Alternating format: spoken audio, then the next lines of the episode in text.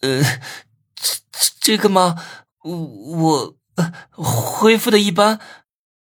朱小军紧张的直冒冷汗。躺下。啊啊！朱小军更加紧张了。我让你躺下，耳朵聋了？陈思涵拉高声音：“呃，好，好，好，好。”朱小军赶紧躺在床上。想要我吗？朱小军干咽口水，使劲点头。今天满足你怎么样？陈思涵把手指放在嘴里，轻轻的咬了一下，看得朱小军兴奋不已，连说好。紧接着，陈思涵在腿上套了一双白色半透明的长袜。朱小军大叫，小身板爆发出大能量。好好表现，如果表现好，我就给你个奖励。陈思涵加快速度。女女王大人。我不行了！朱小军脸色微变，突然扯着嗓子喊了起来。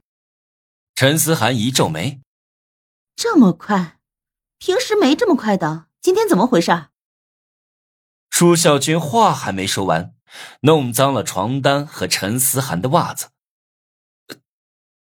糟了，我我要倒霉了！朱小军头皮发麻。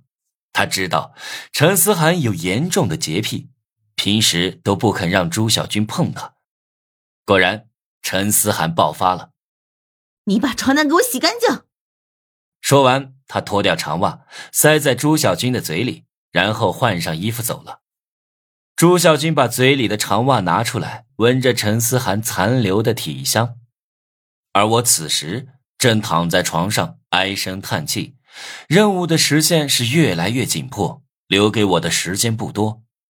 以我手里仅剩的金币，可不够完成任务啊。